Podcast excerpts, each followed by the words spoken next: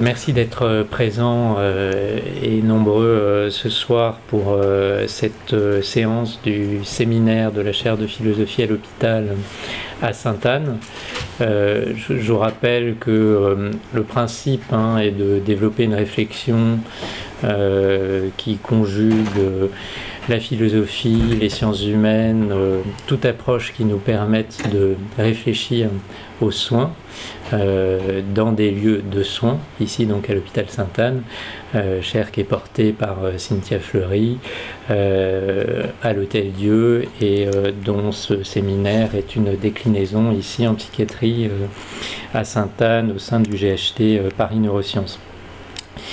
Euh, on a eu déjà un certain nombre de séances. Je rappelle que d'ailleurs euh, euh, l'ensemble de ces séances, vous pouvez les suivre à nouveau et les diffuser depuis le site internet de la chaire de philosophie à l'hôpital. on nous a fait remarquer que pour certaines présentations, il manquait les diaporamas, ce qui sera corrigé. Euh, et euh, n'hésitez pas à faire, circuler ces liens. Alors ce soir, euh, nous avons décidé de réfléchir à une notion qui est au cœur de la psychiatrie et, en même temps qui est volontiers polémique, celle de la contention. Euh, et en posant la question de façon beaucoup plus ouverte et très volontairement, hein, celle, celle de, d'essayer de, comprendre ce que peut être contenir en psychiatrie. Alors, d'emblée, hein, je redis que l'objectif est de réfléchir ici, pas de lancer des polémiques, euh, et, donc d'éviter notamment la, la, polémique qui, qui tourne très vite sur ce sujet qui est une forme de double lien, de double contrainte, euh, qui consiste d'une part euh, à reprocher au psychiatre euh, de contenir, et, d'autre part, et dans le même temps, de reprocher au psychiatre de ne pas contenir, ce qui met toujours les soignants que nous sommes dans une position impossible. pourtant, le mot Contenir, étymologiquement, est un mot qui est un mot fort, qui, a une vraie valeur, euh, bien au-delà de euh, la caricature qu'on peut en faire. Euh, pourtant, ça désigne avant tout un soin, une façon dont on peut penser le soin. On y reviendra évidemment. Et puis, ça correspond là du soin à euh, une des dimensions de la psychiatrie, euh, qui est celle de euh, pouvoir protéger un individu, d'être en mesure de prendre la décision de protéger un individu, y compris lorsque celui-ci ne le souhaite pas, lorsque celui-ci n'est pas capable d'y consentir. Donc ce sujet est un sujet euh, passionnant au sein de la psychiatrie, euh, pour lequel nous souhaitons une réflexion plutôt que des débats passionnés. Euh, et d'ailleurs, il n'a pas été facile de trouver dans nos rangs un psychiatre qui accepte d'y réfléchir comme ça, de façon très ouverte dans ces lieux. Et donc je remercie très vivement Charles Alezra d'avoir accepté cette invitation. On en est ravis. Alors pour ceux qui ne le connaissent pas, en quelques mots, euh, euh, Charles Alezra euh, était praticien hospitalier, a été chef de service, a été président de commission médicale d'établissement, a été président d'ailleurs de l'ensemble des présidents de comités médicaux d'établissement de, de centres hospitaliers spécialisés. Et puis, euh, il n'exerce plus ses fonctions euh, au sein de l'hôpital public. Depuis dix ans, euh, il anime ou participe à plusieurs groupes au sein de l'HS dans la partie recommandation de, de bonnes pratiques en psychiatrie. Et il en sera question ce soir. C'est aussi un de, des psychiatres qui travaille au, lien entre le sanitaire les hôpitaux et le médico-social. Et vous savez que c'est un enjeu majeur euh, aujourd'hui en santé d'une façon générale et euh, en psychiatrie euh, tout particulièrement. Et puis aussi, c'est le, président de, l'Observatoire national de la santé d'Occitanie. Alors, merci beaucoup Charles d'avoir accepté cette invitation. Donc le principe, je le redis, hein, c'est que tu prends tout le temps que tu souhaites pour développer ta pensée pendant, je sais pas, trois quarts d'heure, une heure, comme tu veux. et ensuite on échange sur la base de, ce que tu auras pu impulser dans nos réflexions. Merci. Merci.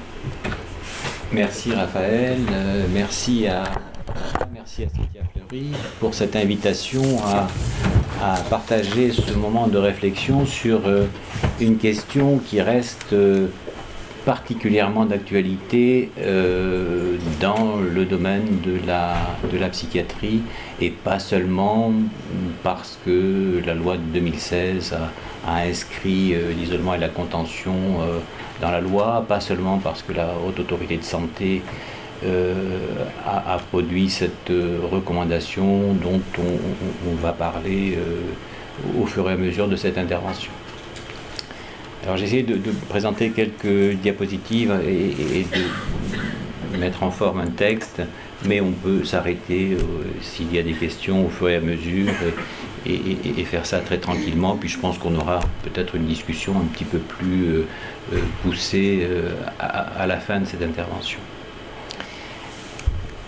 Alors, premier point qui me semblait important d'évoquer, c'est cette évolution paradoxal de la, de la discipline, avec d'une part une grande ouverture des lieux de soins et du dispositif de soins, tout ce qui s'est mis en place avec la sectorisation qu'on connaît, euh, des lieux ouverts, euh, diversifiés, des techniques de soins aussi qui n'ont cessé de se multiplier, des diagnostics de plus en plus précoces, des pronostics qui se sont euh, sensiblement euh, améliorés. Aujourd'hui, on ne fait plus un diagnostic de schizophrénie à, 25 ou 30 ans, on le fait beaucoup plus tôt, et, ça change quand même euh, considérablement le pronostic.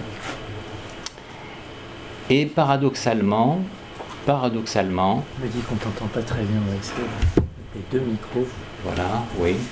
Bon. Je disais donc d'une part euh, cette évolution euh, vers plus de soins, plus de soins dans la proximité, des diagnostics plus précoces, et par ailleurs euh, des services qui ont eu tendance à se refermer.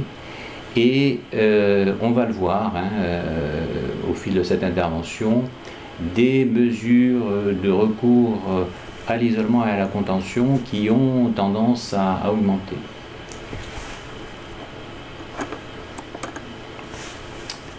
Avant de parler de l'isolement et de la contention, les soins sans consentement eux-mêmes euh, augmentent et augmentent sensiblement. Il faut se souvenir qu'en 1990, quand la loi de 90 est venue réformer la loi de 1838, on était à euh, autour de 12, 12%, 13% d'hospitalisation sans consentement.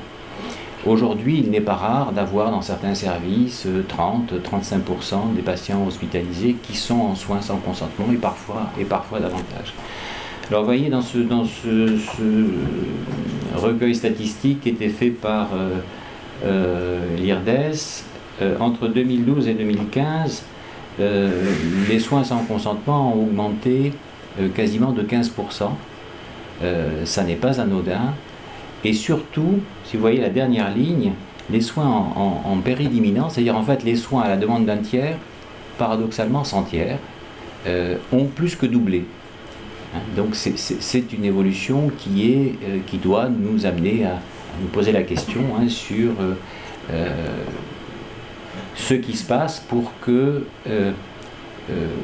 alors il y, aurait sans doute de multiples explications et c'est vrai que Aujourd'hui, le cadre de la loi est tellement précis, de plus en plus, que sans doute aussi nous, soignants, nous nous autorisons moins d'aménagement avec ce cadre.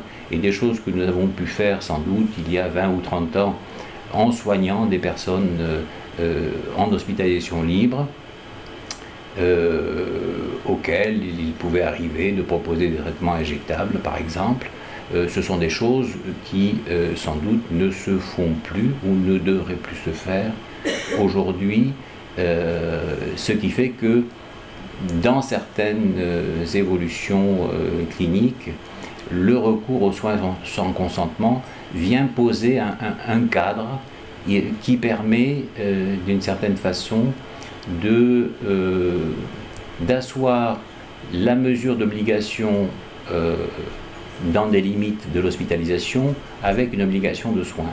Ça n'est pas la même chose euh, dans tous les pays. Nous avons eu tendance à assimiler l'hospitalisation sans consentement à une autorisation de soins sans consentement. Et le passage aux soins ambulatoires sans consentement est venu renforcer cette, idée. Si on a un peu de temps, on pourra y revenir hein, euh, un peu plus loin. Euh, en, Suisse, par exemple, on peut hospitaliser sans consentement dans certains cantons, euh, mais ça ne vaut pas autorisation de dispenser des soins. Et donc ça, ne, ça n'interdit pas d'aller rechercher une alliance avec la personne qui est euh, hospitalisée euh, sans l'avoir souhaité. Alors qu'est-ce qu'on va contenir en psychiatrie? C'est une vaste question qui ouvre sur une approche euh, à la fois théorique, clinique, anthropologique, philosophique, sociologique, et je vais vous proposer quelques réflexions très euh, subjectives euh, tirées de l'exercice d'un praticien hospitalier dans un service de psychiatrie générale pendant de nombreuses années. La psychiatrie a toujours relevé de perceptions et d'interprétations paradoxales, pouvant relever soit d'un sentiment de maltraitance, soit au contraire d'un engagement altruiste avec un balancement qui a pu s'inscrire entre des mesures privatives de liberté d'une part et d'autres mesures d'ouverture, d'accompagnement et parfois très loin hein, dans, un engagement à travers cet accompagnement. Parfois dans une temporalité distincte et parfois au même moment avec cette apparente euh, contradiction. Alors si la psychiatrie se pose tellement la question de contenir, c'est que son objet historique principal, celui de la psychose, renvoie à une approche théorique centrée sur une notion de dissociation de la pensée, de vécu angoissant, de morcellement, et c'est une question que les psychanalystes ont euh, abondamment euh, développée. Rappelons ce que disait Gisela Pankoff au siècle dernier, qui en faisait une lecture clinique à partir de l'image du corps. Si le corps a retrouvé ses limites, le malade peut être capable d'entrer dans le temps et l'histoire. La réflexion sur la notion de cadre, les outils thérapeutiques, psychanalytiques, sur les limites, sur les enveloppes physiques, psychiques, institutionnelles, ouvre sur un lexique particulièrement riche dont nous pouvons évoquer brièvement certains repères. Le terme contenir est tiré du latin continere, signifiant tenir avec. Il renvoie à plusieurs définitions. Selon le Larousse, on peut lire par exemple réprimer un sentiment, empêcher sa manifestation extérieure, maintenir quelqu'un dans un état de calme, l'empêcher de manifester des sentiments violents, par exemple contenir sa colère, contenir ses larmes, mais également renfermer dans certaines limites, endiguer, retenir. Sur le plan sémantique, l'association va se faire spontanément avec contention ou contenance. Contention, c'est en fait de l'ordre du lexique médical, voire même chirurgical, puisque au départ, c'est un procédé, euh, un procédé de soins qui permet d'immobiliser un membre, un membre fracturé ou un membre, euh, par exemple, une, luxation, une entorse, hein, on va mettre une attelle pour contenir un membre. Ça permet aussi de comprimer des tissus, ça permet aussi de protéger un malade agité.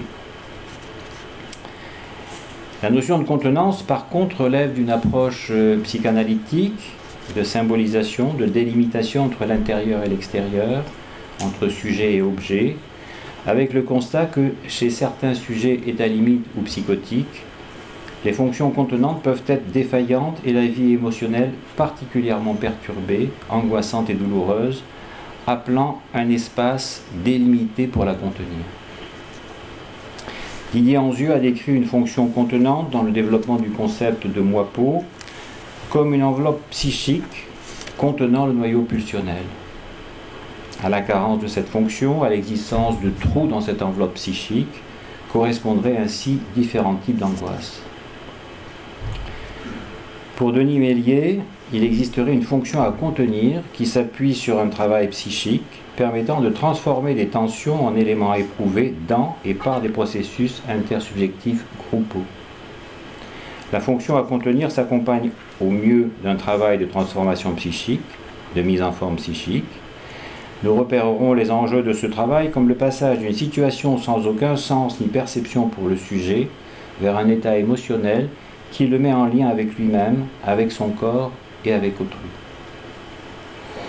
À partir d'une réflexion sur les différentes formes de pensée, Bernard Gibello propose de son côté un complément à la théorie psychanalytique classique en identifiant trois types d'objets épistémiques relatifs à la connaissance, libidinaux investis autour de la sexualité et narcissiques.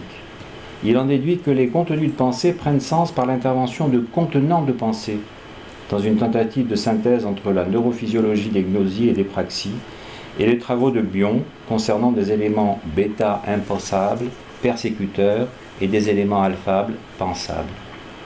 Il écrit ainsi trois groupes de contenants de pensée, archaïques, symboliques complexes et culturels et sociaux. Quand on fait une approche euh, historique du regard porté sur le malade mental, on se rend compte que de très longue date, des prises en charge ont existé. Et euh, par exemple, dans, euh, l'Antiquité gréco-romaine, on trouve trace de traitements à type de rétention dans des pièces obscures, diète sévère, de saignée et de modalités de, contention proprement, à proprement parler. Dans une autre approche de, l'Antiquité, euh, dans l'Antiquité hébraïque, on trouve une dimension euh, associée à la maladie mentale qui est celle du, paria, hein, euh, paria qui va entraîner une mise à l'écart et qui va entretenir quasiment jusqu'au Moyen Âge ces mythes de, de lycanthropie et de boanthropie euh, on va retrouver, euh, encore une fois, pendant des siècles.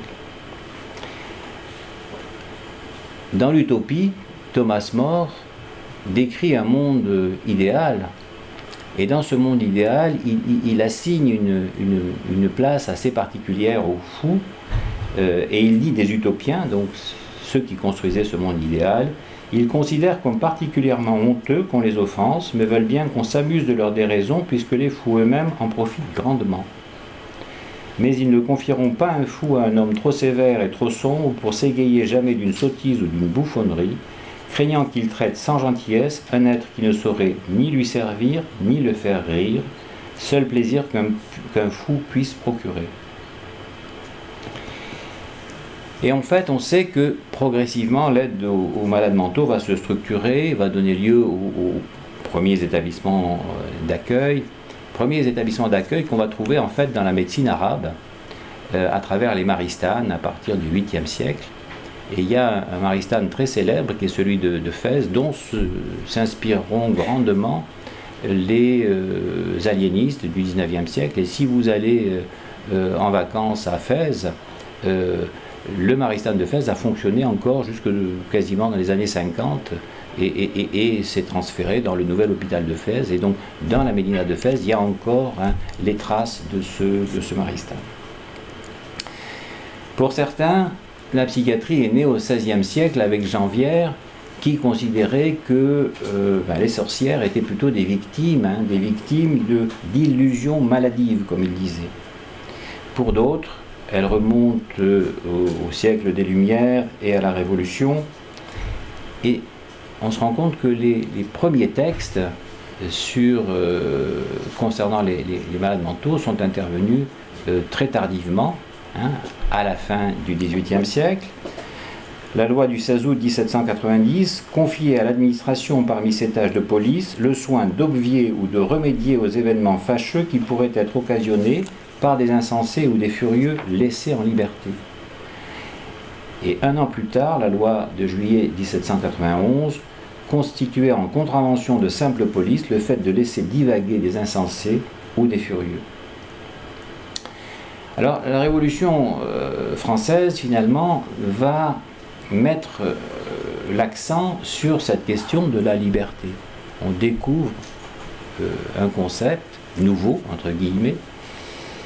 Et finalement, ce ne sont, pas les, sont pas les médecins qui vont peser sur cette découverte, et ce sont plutôt les criminologues. Alors, c'était aussi une autre casquette de certains médecins, puisque on peut considérer que d'une certaine façon, la psychiatrie est née avec le Code Napoléon 1810 et l'article 64 du Code pénal qui allait séparer ceux qui avaient commis un acte grave selon qu'ils étaient considérés comme responsables de leurs actes ou selon euh, qu'ils ne l'étaient pas parce qu'ils étaient sous l'influence entre guillemets d'une pathologie, en l'occurrence d'une pathologie mentale.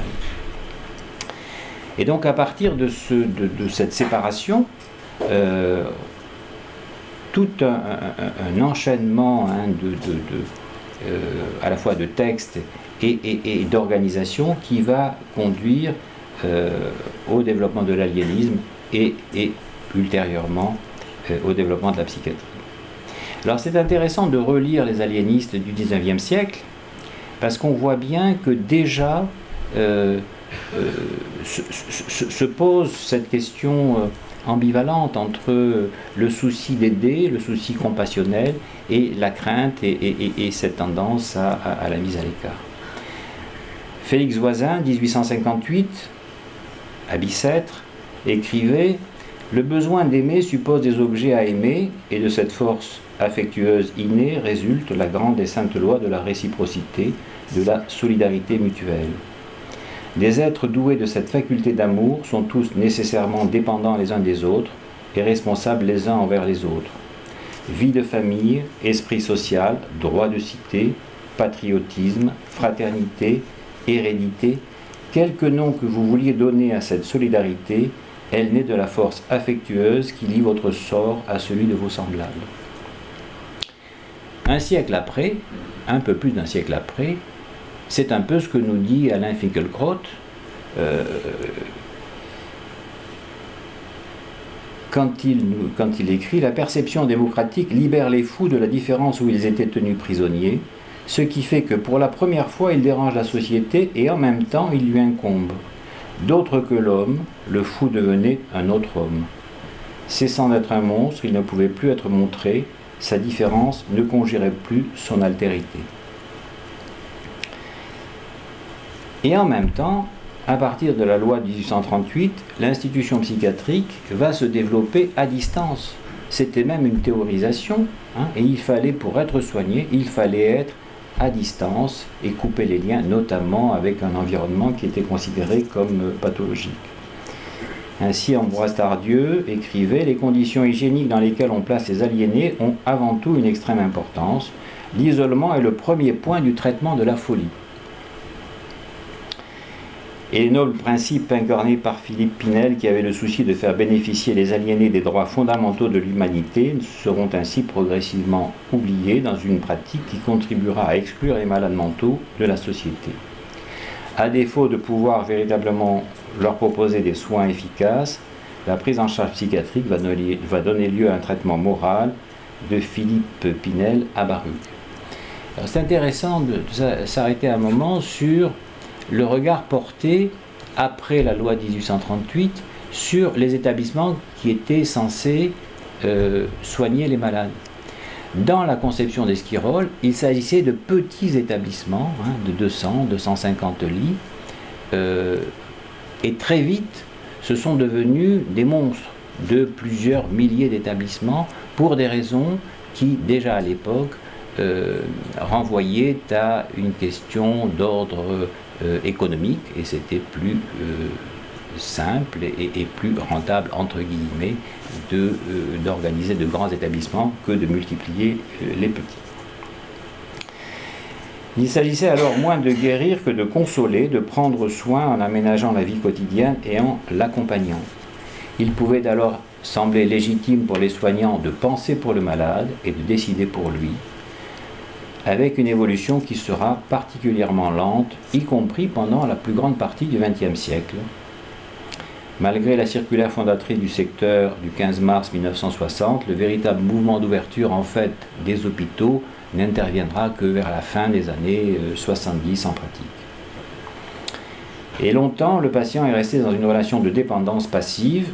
L'hôpital fournissait du tabac à tous, des bonbons à tous, y compris aux diabétiques, euh, des vestes, des pyjamas si nécessaire. Et euh, lorsqu'il recevait du courrier, il semblait naturel d'ouvrir ce courrier. Euh, donc les soignants, l'assistante sociale ouvraient ce... On entrait dans les dortoirs sans penser forcément qu'il pouvait être utile de, frapper. Le tutoiement était de rigueur. Et on a eu là un modèle d'asile qui correspond tout à fait à ce que Erving Goffman va définir au XXe siècle à travers la notion d'institution totale. Hein, c'est-à-dire un lieu de résidence et de travail où un grand nombre d'individus placés dans la même situation, coupés du monde, euh, pour une période relativement longue, mènent ensemble une vie recluse dont les modalités sont explicitement et minutieusement réglées. Alors, ce, long préambule pour euh, en arriver à qu'est-ce qu'un malade psychiatrique aujourd'hui euh, Quel regard porte-t-on euh, sur le patient aujourd'hui et, avec quelles, conséquences? Alors, le, réel mouvement d'ouverture et de changement de paradigme me semble intervenir il y a une trentaine d'années la loi de 1838 était euh, une loi relativement équilibrée, à la fois une loi d'assistance, mais aussi une loi de, protection euh, sociale. Par contre, la loi du 27 euh, juin 1990, et encore plus celle du 5 juillet 2011 et du 27 septembre 2013, ces dernières lois vont être davantage centrées sur la liberté et sur le soin. Elles vont consacrer, vous le savez bien évidemment, l'hospitalisation libre comme la mesure, la modalité principale d'accès aux soins. Et donc on ne rappellera jamais assez que l'hospitalisation libre, ça veut dire que on est soigné exactement comme dans n'importe quel autre euh, service euh, de médecine. Ça veut dire qu'on peut refuser les soins, ça veut dire qu'on peut aussi quitter l'établissement et qu'on ne peut pas vous empêcher de le faire. Avec là aussi des, paradoxes, parce qu'il arrive qu'on parle euh, d'internement arbitraire, peut-être faut-il réfléchir aussi parfois à des euh, euh, sorties un peu, un peu précipitées, un peu précoces pour un certain nombre de, patients, simplement sur une, demande de sortie, peut-être pour laquelle on ne prend pas suffisamment le temps de se poser la question de ce qu'elle signifie et est-ce que effectivement le patient veut ressortir et se trouver totalement livré à lui-même dans des conditions euh, euh, parfois extrêmement compliquées avec un, certain nombre d'enchaînements qui peuvent être particulièrement problématiques. Mais nous, nous y reviendrons euh, peut-être un peu plus loin. Au-delà de, cette mise en, exergue de l'hospitalisation libre, il existe de plus en plus euh, un, positionnement euh, du patient qui est différent. Le patient aujourd'hui demande des comptes et il a raison, euh, et on lui doit hein, de, répondre à ces demandes d'explication. Mais on est passé aussi d'une réunion qui était une, réunion très souvent duel entre le soignant et le patient à une réunion triangulaire avec l'introduction d'un regard tiers. Et ce regard tiers, il est multiple, euh, il va prendre différentes formes. C'est le regard des associations de familles et de patients qui se sont structurées. C'est aussi l'ouverture à un processus d'évaluation avec l'accréditation puis la certification qui ont apporté leur cortège de protocoles, de recommandations et de standardisation, mais qui ont surtout apporté euh, une interrogation renouvelée sur les soins proposés et l'organisation des services.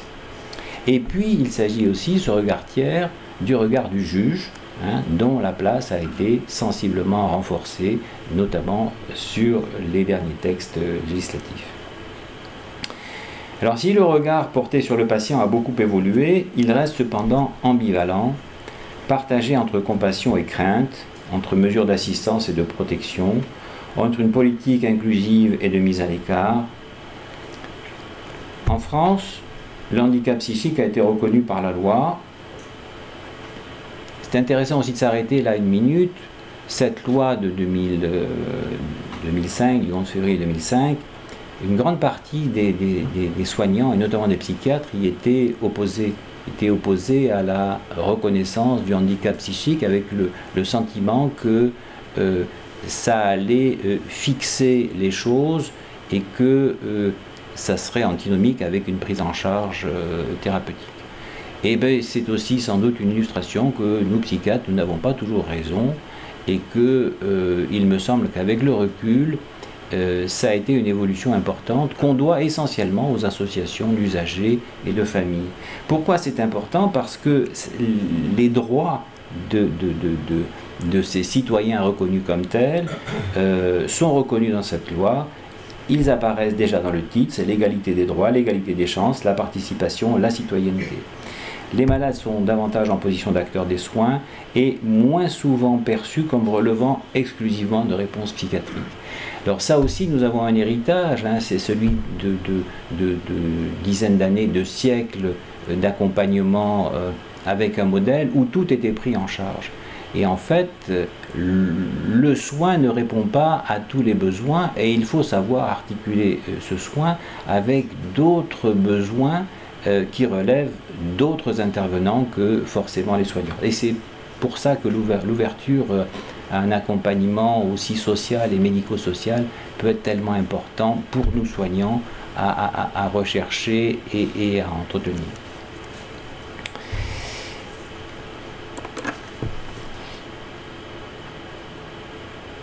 Sur quelle euh, base théorique nous fondons-nous euh, pour aborder les pathologies dont nous parlons? Dans son étude numéro 4, Henri Hay, sans doute le plus grand psychiatre euh, français du XXe siècle, étude numéro 4, c'était fin des années 40, hein, c'est 1948. Euh, Henri Hay donc développe son concept de pathologie de la liberté à propos de la psychose. Et voilà ce qu'il écrit dans cette étude numéro 4. Les maladies organiques sont des menaces à la vie, les maladies mentales sont des atteintes à la liberté. Et ceci rend compte de ce fait que l'aspect le plus caractéristique de la psychiatrie est médico-légal. En effet, le processus morbide, en entravant, en dissolvant l'activité psychique, amoindrit la liberté et la responsabilité du malade mental. La psychiatrie est une pathologie de la liberté, c'est la médecine appliquée aux amoindrissements de la liberté. Pour Henri Hay, les soins et les mesures contraignantes qui peuvent être utilisées visent donc avant tout à recouvrer cette liberté perdue. Dans son dernier ouvrage, 30 ans après, voilà ce qu'il écrivait. La mission du psychiatre est toujours la même, délivrer le malade de sa maladie, de sa maladie qui est essentiellement une pathologie de la liberté. Car la psychiatrie, et c'est sa gloire et son soutien, a pour seul but d'aider l'homme malade mental à retrouver sa liberté. Non pas seulement celle qu'il retrouve en sortant des murs de l'asile, mais celle de la désorganisation psychopathologique de son être au fond de lui-même prisonnière. Au-delà de, cette approche d'Henri Jean Maisondieu, euh, que certains dans, la salle connaissent bien, hein, je pense à Alain, Alain Mercuel, Jean Maisondieu, dans la, cité, dans la lignée de Félix Voisin, propose de dépasser la notion de pathologie de la liberté pour celle de pathologie de la fraternité. Les malades mentaux et les exclus aboutissent au même constat par leurs itinéraires dissemblables, mais qui s'entremêlent souvent. Un homme peut se retrouver dans la situation folle de vivre parmi les autres hommes sans être reconnu ni se reconnaître comme membre de la communauté humaine. Que le lien de fraternité soit fondamentalement insécable n'empêche pas d'imaginer sa rupture. C'est même parce qu'il est insécable que l'idée de sa rupture est affolante. Pour une philosophe argentine, Maria Lucrecia Rovaletti, la maladie mentale est en fin de compte une souffrance individuelle qui dépasse la fonctionnalité ou non des organes, les conflits et les mécanismes de défense. Elle pénètre toute la vie humaine, lui imprimant un contenu angoissé et personnel. Bien qu'un patient puisse être diagnostiqué sur un plan psychopathologique, son existence ne se réduit pas à cette référence négative à la norme abstraite, ni ne se manifeste seulement par cette anormalité. C'est pourquoi l'expérience psychotique ne constitue pas seulement une déviance de la norme, mais aussi la présence d'une nouvelle organisation normative, une forme nouvelle d'être au monde.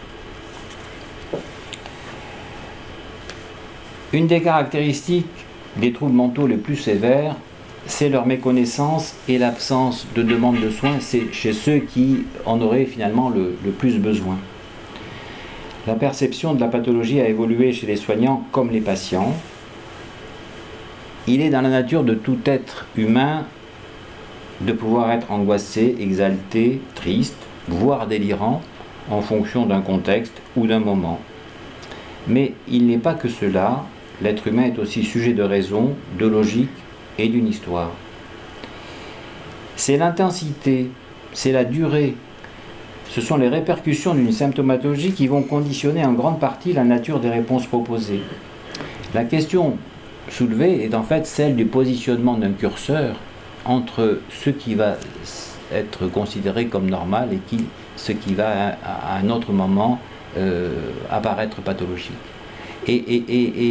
Il n'y a pas de, scission formelle, définitive entre un aspect et un autre aspect. En tout cas, euh, ça, peut donner lieu à, échange aussi sur cette question. Claude Finkelstein, présidente d'une association d'usagers en, psychiatrie, a l'habitude, dans ses multiples interventions, euh, de demander qu'on pense à s'adresser à la partie saine qui persiste chez elle, toute malade qu'elle ait pu être, hein, euh, à, un moment, donné. Et donc il existe une partie, saine chez chacun, comme il existe sans doute une partie fragile et malade chez chacun également. Alors contenir quoi? Qu'est-ce qu'un fou allié? Qu'est-ce qu'on contient? Qu'est-ce que la liberté à tout prix? La médecine a pour but de soigner et si possible de guérir, les malades. C'est une théorie, c'est un peu euh, caricatural. En fait, c'est jamais aussi simple. Avec l'allogement de la vie, de plus en plus de pathologies se chronicisent. Les traitements s'efforcent plutôt de stabiliser certaines euh, symptomatologies plutôt que de les guérir. On cherche à soulager, certains symptômes comme la douleur. Et Mirko Germek disait que l'orientation anatomique des recherches médicales voit le siège de la maladie dans une partie de l'organisme, une partie toujours plus petite, et mieux précisé, mais même si l'on peut légitimement dire que la maladie a son siège propre là où l'on repère un processus pathologique, elle est toujours en fait un désordre relationnel. La définition même de la maladie est évolutive et les sociologues y contribuent grandement. Et c'est Alain Ehrenberg qui nous dit que si la médecine a tendance à considérer la maladie comme une entité naturelle, la sociologie et l'anthropologie montrent comment les maladies mentales ou non subissent un travail de négociation et d'objectivation sociale pour être labellisées comme des maladies. Alors, qu'est-ce qu'on va chercher à contenir euh, chez un patient psychiatrique? Sa maladie, certains symptômes, ceux qui vont être plus générateurs de, problèmes, les troubles du comportement, la violence. Euh, est-ce qu'on doit contrôler le, délire, l'angoisse euh, Est-ce qu'on doit contrôler la personne pour elle-même, pour protéger les autres? Contenir la personne dans une néo-société asilaire, c'était un des aspects qui transparaissait dans l'histoire de la psychiatrie. La loi de, 1838, on l'a vu, était partagée entre assistance et, protection de la société. Avec le temps, le curseur s'est déplacé pour se polariser davantage sur la liberté des personnes. Mais aujourd'hui, l'éclatement des modèles d'étayage euh, traditionnels euh, ceux qui nous aidaient à nous structurer, la famille, euh, l'armée, l'environnement professionnel. cet éclatement laisse de plus en plus le sujet malade seul et libre, avec de moins en moins de personnes ressources autour de lui. Alors la logique de la modernité qui était ouverte sur un, avenir meilleur est décrite par ceux qui ont parlé de postmodernité par Jean Baudrillard comme euh, euh, une obligation à être libre. Euh, cette obligation à être libre qui finirait par supplanter même la, position du sujet. Pour François Dubé, l'obligation d'être libre conduit à une exhortation permanente à l'engagement de soi, à la motivation, au projet, à la prise en main de son destin et de ses problèmes. Si chacun est libre, chacun doit être son propre recours et son propre salut.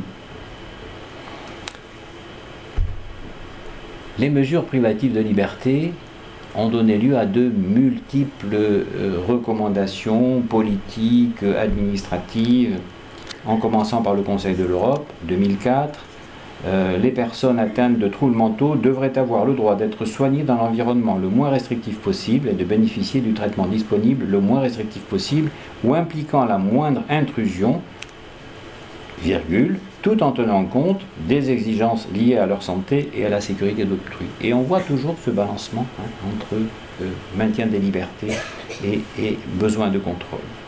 En 2016, le contrôleur des lieux de privation des libertés, le, dans son deuxième mandat hein, euh, à Dinazan, euh, a publié un rapport centré sur euh, ses visites dans les établissements psychiatriques.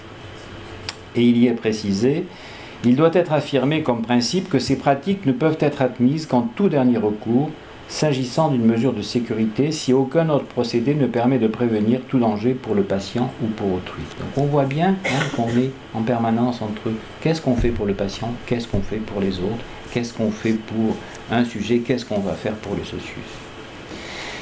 Alors Raphaël en a dit un mot tout à l'heure. Nous, psychiatres, nous sommes parfois considérés comme liberticides par certains et par inconséquents par d'autres liberticide parce qu'on utiliserait trop souvent des soins sans consentement, inconséquent ou dangereux lorsque un patient euh, va être à l'origine d'un fait divers dramatique et qu'il aura été en, rupture de soins. Et donc, on, je disais tout à l'heure, on parle des internements arbitraires. Il faut aussi penser à ces externements, peut-être, qui parfois pourraient être euh, également arbitraires. Il faut aussi rappeler que si les passages à l'acte agressif peuvent être spectaculaires par euh, leur caractère dramatique et irrationnel, la grande majorité des patients psychotiques n'est pas agressive. On sait de longue date que la proportion de crimes attribuables à des patients psychotiques dans la communauté reste très largement minoritaire et on ne le rappelle pas suffisamment. Si la question de la dangerosité psychiatrique qui peut exister à un moment donné mérite d'être posée, il nous paraît grave de l'assimiler à une dangerosité criminologique au sens large, avec tous les risques potentiels de dérive quant à l'utilisation de la psychiatrie comme élément de régulation sociale. Cet aspect me semble particulièrement préoccupant à un moment où les questions de sécurité deviennent un enjeu de société. Il y a une dizaine d'années, plusieurs prises de position politiques ont contribué à un climat de suspicion à l'égard des, des patients et de ceux qui les soignent. Les uns et les autres ont été choqués par le discours d'un président de la République prononcé le 2 décembre 2008 lors de sa visite à l'hôpital d'Antony. C'était la première fois qu'un président de la République venait dans un hôpital psychiatrique, visitait un hôpital psychiatrique. Et après des dizaines d'années d'évolution de la psychiatrie dans le sens d'une ouverture et d'une diversification des soins dans la cité, il était surtout question de plans de sécurisation des hôpitaux psychiatriques et de la création d'unités fermées et de chambres d'isolement supplémentaires. Je ne sais pas si vous en souvenez, mais on avait même à l'époque évoqué la possibilité de recourir à des bracelets électroniques hein, pour euh, contenir certains patients. Oui? Pardon? 2008, vous faites le calcul.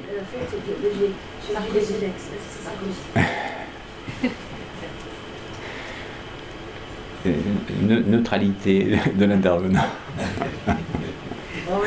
Jean-Pierre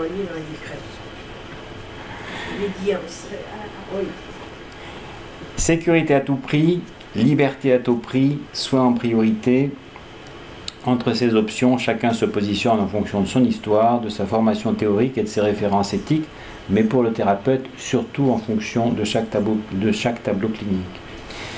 Mon expérience dans une équipe mobile travaillant auprès des personnes en situation de grande précarité m'a conduit à souligner l'importance de nuances, que peut en effet signifier l'obligation d'être libre en toutes circonstances Qu'en est-il de l'égalité des individus quand leur faculté de socialisation se trouve très gravement compromise par des facteurs pathologiques?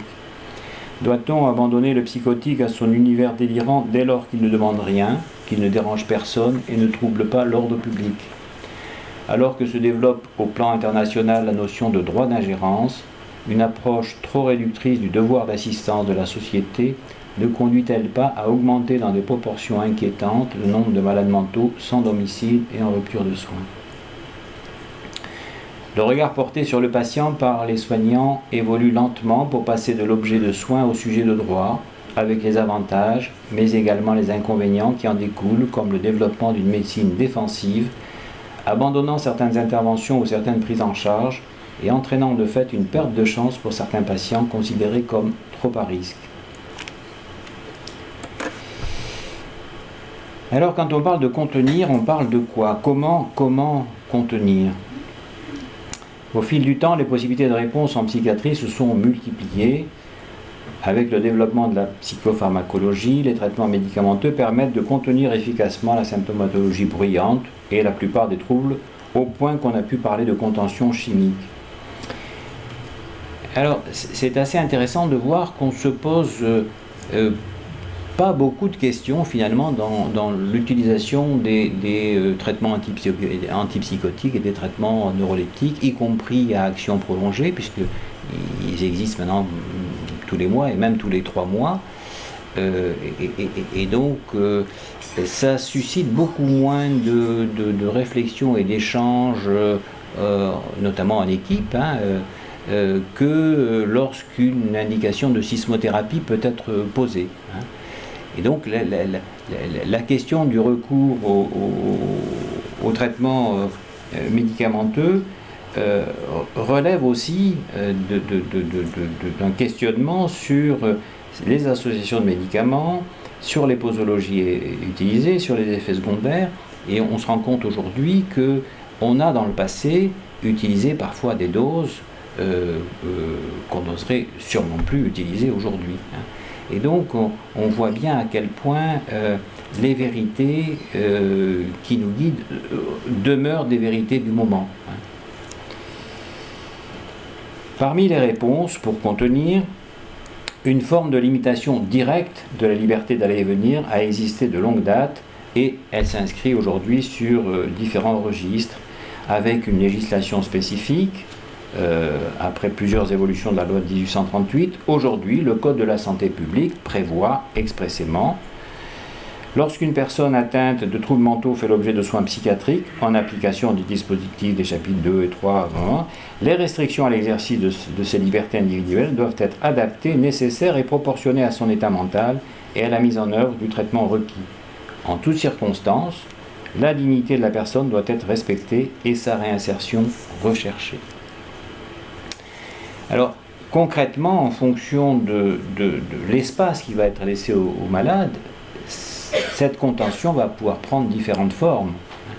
Ça va être, si on part du patient lui-même, ça part de la contention physique euh, du corps, ça peut être l'isolement en chambre avec un espace un peu plus large, ça peut être euh, le maintien dans une unité de soins fermée, ça peut être l'hospitalisation dans un service fermé, dans ce qu'on appelait les, unités pour malades difficiles. Et, vous savez qu'il y avait jusqu'à ben, pas très longtemps quatre unités pour malades difficiles en France. Aujourd'hui, il y en a dix. Et, ce qui doit nous inciter à nous poser des questions, c'est que les dix sont pleines. Et que parallèlement sont euh, mises en place un certain nombre d'unités de soins euh, fermées euh, sur lesquels on reviendra peut-être euh, également. Alors je vous disais une augmentation relative avec des réalités euh, différentes, et puis on va le voir,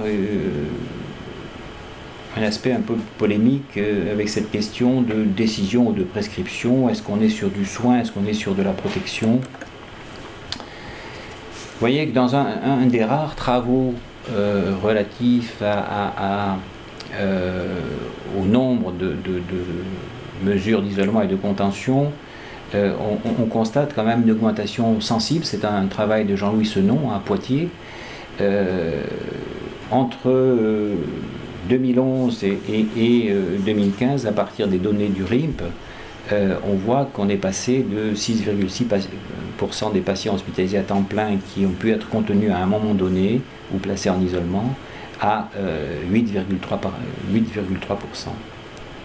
Il y a très peu d'études en fait hein, sur, euh, sur ce domaine et, c'est un, des avantages de, la loi de 2016 qui en inscrivant euh, contention et isolement dans, euh, dans la loi instaure également la tenue d'un registre qui va permettre de savoir de quoi on parle. Parce qu'en fait les pratiques existaient mais euh, sans véritablement être quantifié avec de, grandes disparités euh, d'un service à l'autre, d'un hôpital à l'autre. Alors il y a eu quand même une étude, hein, euh, ici même, à, Sainte-Anne, de Marie-Jeanne Gage, qui commence à dater un peu, mais qui, avait le mérite hein, de, poser la question, avec une durée moyenne de contention qui était, qui était relativement faible, 120 hein, minutes, par rapport à ce, que, ce qui peut exister dans un service de psychiatrie générale.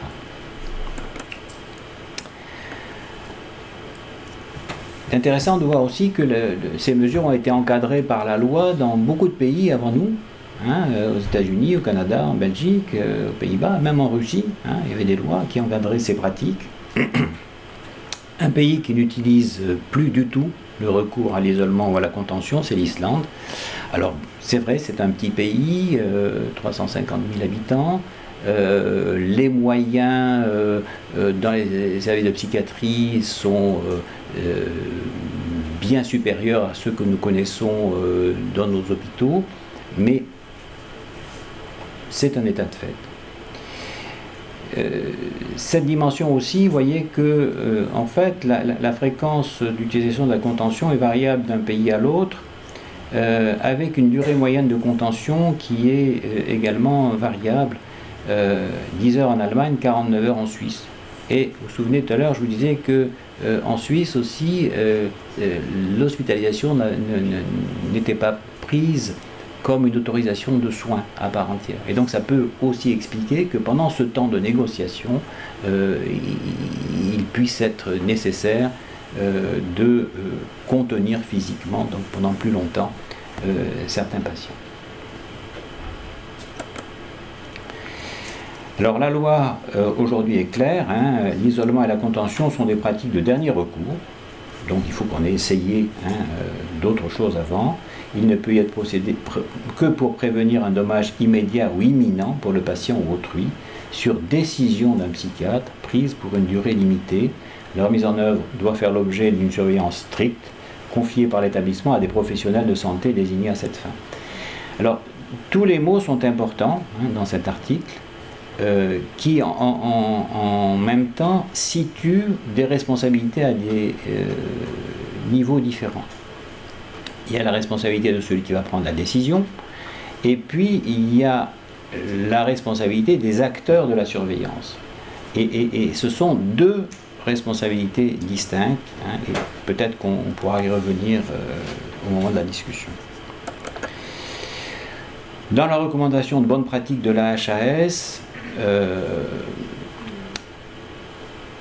voyez la définition. Alors, ça a pris énormément de temps pour arriver à, construire cette définition euh, qui euh, s'efforçait de faire le lien entre la dimension de respect de la loi, vous ne pouvez pas faire autrement qu'intégrer la loi, qui nous dit que c'est une décision, et les références éthiques, professionnelles, déontologiques des acteurs de, soins, euh, il n'y avait pas que des acteurs de soins, il y avait aussi des représentants des familles, il y avait des représentants euh, des usagers, il y avait un représentant du contrôleur des lieux de privation de liberté. Et, donc certes, décision, mais cette décision qui est une mesure privative de liberté ne peut euh, se justifier que dans une dimension qui reste celle d'un accompagnement soignant. Hein. La vocation d'un hôpital, la vocation d'un service de soins, c'est pas de priver quelqu'un de, liberté. Donc comment euh, arriver à respecter euh, cette dimension administrative de décision et, en lien avec euh, une dimension de soins? Et donc ça, ça, a animé, je, dois dire, de façon très, très aiguë les premières séances du groupe de travail qui aboutit euh, notamment cette, à cette définition. Alors, la définition de la contention et de l'isolement, si vous les reprenez dans la recommandation, sont quasiment les mêmes. Sauf que pour la contention, il y a ce mot supplémentaire qui est une mesure d'exception. C'est à la fois une mesure de dernier recours, euh, l'isolement, et dans le dernier recours du dernier recours vient euh, la contention avec euh, donc cette dimension de la décision, mais aussi de l'accompagnement du patient dans un cadre de délivrance de soins hein, qui fait le lien entre la mesure privative de liberté et l'accompagnement soignant. Alors c'est toute une question. Il ne s'agirait donc pas d'une mesure de soins à proprement parler, cette mesure de contention, mais une mesure de protection du patient. Alors cette précision sémantique, je vous le disais, a soulevé de très nombreuses réactions chez les soignants. Pour le contrôleur des lieux de privation de liberté, c'est clair. Si au surplus domine la conviction que le placement à l'isolement ou sous contention est un soin, elle fait écran à toute prise en considération des droits du patient et dispense d'envisager sous l'angle du respect de ses droits des alternatives à la contrainte comme mode de prise en charge. Et de l'autre côté, certains soignants euh, revendiquent d'une certaine façon euh, ces pratiques euh, dans une dimension d'accompagnement soignant. Dans l'information psychiatrique, Marion Azoulay écrivait Protéger un patient de sa propre violence, qu'elle soit dirigée contre lui-même ou contre autrui, ne fait-il pas déjà partie du prendre soin? N'est-ce pas prendre soin que d'aider une personne est à limite à contenir les attaques violentes qu'elle inflige à son propre corps N'est-ce pas prendre soin que de soustraire un patient à ce que lui impose une décompensation sévère et aliénante, envahissant son champ de conscience et annihilant son libre arbitre mais la fonction thérapeutique de la contention physique s'étend bien au-delà du rôle physique de protection et de mise en sécurité auquel beaucoup la limitent. Il ne faut pas sous-estimer en effet son rôle psychique. En d'autres termes, à la contention physique s'associe la contenance psychique. Mais de son côté, Nathalie Gilou soulève aussi d'autres aspects potentiellement sous-jacents. Ne nous le cachons pas, il persiste encore dans nos hôpitaux psychiatriques et dans les mesures d'isolement une infiltration du châtiment moral. Celle-ci se retrouve dans l'architecture carcérale parfois persistante, dans, dans le désintérêt de nos décisionnaires pour les éléments de confort de ces dispositifs. Méfions-nous de nous-mêmes, doutons, interrogeons-nous sans cesse, restons attentifs et critiques et résistons à ces glissements constants vers la dimension pénale et morale qui s'inscrit sans répit dans nos murs. Méfions-nous du formalisme procédural qui fait l'économie. Méfions-nous du formalisme procédural qui fait l'économie de la réflexion éthique. Résistons à la décomplexion naturelle d'un mouvement sécuritaire et convenant que si mettre à l'écart un patient difficile est parfois nécessaire, cela peut être aussi contre-productif et compromettre l'alliance thérapeutique. Il est dur de garder la tête froide dans un champ qui alimente la peur et convenons que chaque accident, chaque épreuve de violence qui nous saisit nous piège à nouveau dans un climat sécuritaire et de restriction, de nouvelles règles, de nouveaux dispositifs plus fermés dont on dénoncera plus tard le caractère excessif et attentatoire. Le législateur a donc reconnu que l'isolement et la contention sont des pratiques de dernier recours pour prévenir un dommage immédiat ou imminent. L'expérience institutionnelle montre que la faculté de contenir par anticipation les troubles du comportement liés à la pathologie peuvent être très variables d'un service à l'autre, d'un établissement euh, à l'autre, d'une équipe parfois à l'autre, des règles trop rigides, des limites floues ou appliquées de façon inconstante, une programmation d'activité insuffisante, un manque de disponibilité et d'écoute de la part du personnel en raison d'un faible ratio infirmier-patient ou un manque d'expérience et d'encadrement du personnel augmente le risque de malentendus pouvant dégénérer en des comportements violents. Toutes les situations allant à l'encontre des, des, attentes du patient, telles un refus, une frustration ou une mauvaise nouvelle, sont susceptibles de déclencher des comportements violents chez des patients instables. Alors cette histoire de, disponibilité du temps euh, dans le quotidien du soin, c'est quelque chose que les soignants connaissent bien. Il y a de plus en plus de tâches diverses, administratives, euh, liées à la tenue du dossier, liées à un certain nombre de, de pratiques, de protocoles et, quand on est dans un service de soins aujourd'hui, on voit les gens courir dans, tous les sens. Et nous avions l'habitude dans le service d'insister de, sur la nécessité de trouver toujours un petit moment, un petit peu de temps pour répondre.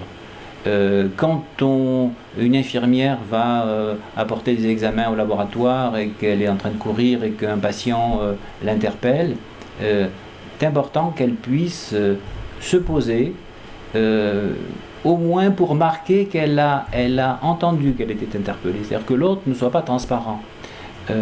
et ce fait de prendre un petit peu de temps, dans la pratique, ça en fait gagner énormément. Parce que quand on, arrive à désamorcer ces situations dont on sait que lorsqu'elles montent, euh, elles vont finir par nécessiter de prendre énormément de temps et, au bout du bout. Et donc, euh, le fait de pouvoir travailler ça dans les équipes, le fait de pouvoir euh, globalement être attentif à la clinique, ça veut dire aussi que les nouvelles équipes qui ne sont pas forcément toujours aussi bien formées à la psychopathologie ont des choses à apprendre.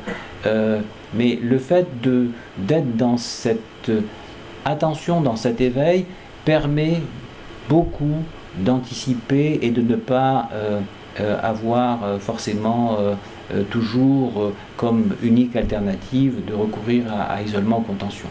Et là, on a évoqué la, dernière euh, recommandation de la Haute Autorité de Santé, mais elle s'inscrit dans toute une série de travaux qui ont commencé euh, euh, par la conférence de consensus sur liberté d'aller et venir il y a, une douzaine d'années, puis par l'audition publique sur la dangerosité psychiatrique et un autre travail sur les techniques de désamorçage pour anticiper ces situations à risque et ne pas en arriver euh, à isolement ou contention.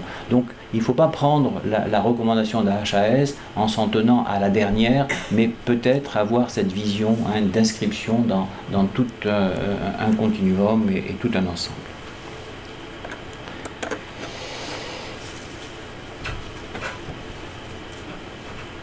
Alors, je disais que des expériences illustrent qu'il est possible de diminuer tout à la fois les incidents violents et le recours à l'isolement et à la contention en s'engageant dans une, politique de formation des équipes aux techniques de désescalade dans, la durée, anticiper, désamorcer, donner du sens aux signes cliniques, organiser les services restent de loin les mesures les plus satisfaisantes et euh, efficaces dans le quotidien du soin.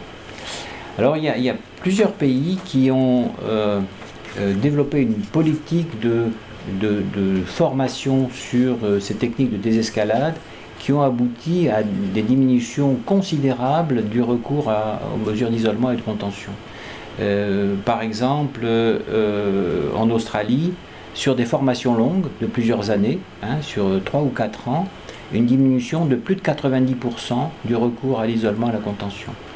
Euh, un pays qui est plus proche de nous, la Grande-Bretagne, euh, qui s'est rendu compte que finalement économiquement, alors le, levier était intéressant, mais c'était un levier économique, hein, ce n'était pas un levier euh, éthique ou soignant au, début, mais que c'était finalement plus intéressant euh, économiquement de travailler ces techniques de désescalade parce qu'au bout du bout, ça mobilisait moins de soignants et donc ça coûtait moins cher.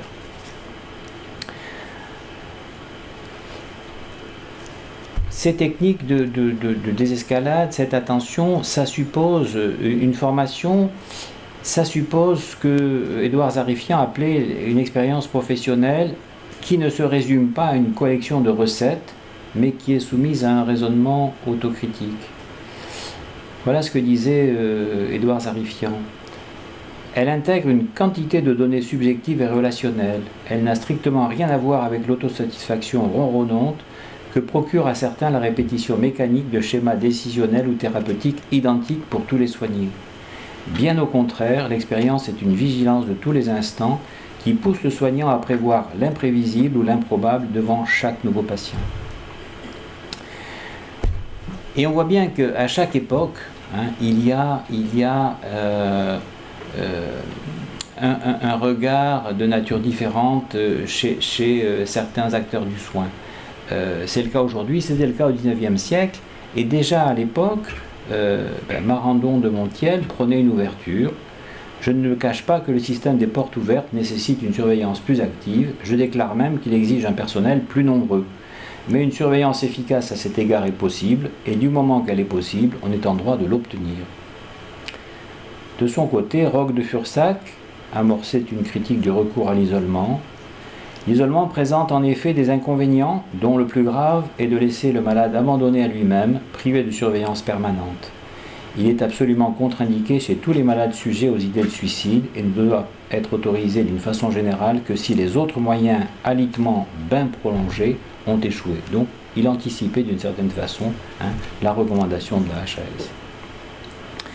Dans un colloque à, Lyon il y, a, quelques mois, le, dernier CFP, Dominique Friard rappelait que le manuel technique de l'infirmier des établissements psychiatriques à l'usage des candidats au diplôme d'infirmier précisait en 1912 les moyens de contention sont nuisibles aux malades et augmentent l'agitation. Ils sont souvent considérés par les malades comme une punition. On peut juger de la valeur des infirmiers par le petit nombre des moyens de contention qu'ils emploient, un personnel bien instruit n'en fait usage qu'exceptionnellement. L'usage de ces moyens favorise la paresse et le défaut de surveillance. Mais que nous disent les patients après un isolement ou une contention? Il y a eu très peu de travaux jusqu'à ces dernières années, et puis on commence à avoir hein, des thèses, notamment sur, euh, ces sujets. Euh, Pierre Chenives et Manuela De Luca ont mené une étude dans une unité de soins pour adolescents et ils nous en disent que les patients isolés pour des raisons thérapeutiques soulignent dans la majorité les changements et les bénéfices qu'ils ont pu en retirer, mais ils insistent aussi sur leur souffrance qu'un tel isolement génère. Si des effets positifs sont présents, ils peuvent être associés ou intriqués à des effets délétères. Vous voyez, c'est jamais tout blanc ou tout noir, ce qu'on comprend aisément. Alors un, Toulousain, donc c'est ma région, hein, donc je, ne perds pas une occasion de le, rappeler, un jeune interne, Raphaël Carré, euh, a, fait sa thèse hein, sur cette euh, question. Il a tiré un, un article dans l'information psychiatrique et voyez ce qu'il dit. L'impact psychologique de la contention est majoritairement négatif dans notre étude, ce qui rejoint les résultats des études qualitatives portant sur le même sujet. Mais les patients expriment une perception positive de la relation avec le soignant, notamment dans le fait d'être rassurés, entourés. Cela rejoint le concept de contenance psychique assuré par une présence soutenue de l'équipe soignante auprès du patient. Celui-ci serait alors apaisé non par la maîtrise mécanique euh, induite par des sangles de contention, mais par l'effet contenant qu'implique la présence physique des soignants. Cependant, les nombreuses thématiques d'abandon et de solitude dans notre étude suggèrent que les soignants n'ont pas toujours la capacité de rassurer et d'entourer les patients pendant le processus de contention. Je vous disais tout à l'heure qu'il n'existe pas euh, en médecine de vérité qui ne soit celle du moment, et c'est le cas tout particulièrement de notre compréhension des processus de pensée. Déjà, John Locke insistait sur le fait que si nous sommes si peu instruits des puissances et des opérations des corps, je crois qu'il est aisé de conclure que nous sommes dans les plus grandes ténèbres à l'égard des esprits. Les réponses que nous apportons vont découler de certitudes plus ou moins éphémères. Il n'y a pas si longtemps, la lobotomie était encore considérée comme un traitement. Certaines posologies de neuroleptiques, certaines associations médicamenteuses utilisées dans le passé apparaissent aujourd'hui particulièrement inadaptées, voire dangereuses. À défaut de guérir, rappelons que depuis Hippocrate, la première règle en médecine est de s'efforcer de ne pas nuire. Jacques Chazot, que certains sans doute d'entre vous connaissent, en psychanalyste mais surtout en clinicien pragmatique, nous dit la place me manque pour insister sur cette mienne conviction que tout projet thérapeutique présuppose une représentation préalable de ce qu'on propose de soigner. Ceci entendu, on fait ce qu'on peut avec les moyens du bord. L'éthique professionnelle veut qu'on fasse au mieux, autant que de besoin, en temps utile, sans suspension prématurée, ni dépassement du suffisant. Qu'on fasse au mieux, oui, qu'on fasse pour un semblable en gardant à l'esprit ce que Martin Buber appelait le fait fondamental de l'existence humaine. L'individu est un fait de l'existence dans la mesure où il entre dans une relation vivante avec d'autres individus. Le tous ensemble est un fait de l'existence dans la mesure où il se constitue d'unité vivante de la relation.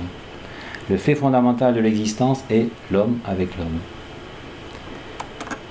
Et pour paraphraser Cynthia Fleury, gardons à l'esprit que chacun est irremplaçable et quand Woody Allen dit qu'il y a des questions à toutes les réponses, trouvons-y une incitation forte poursuivre notre réflexion sur la question.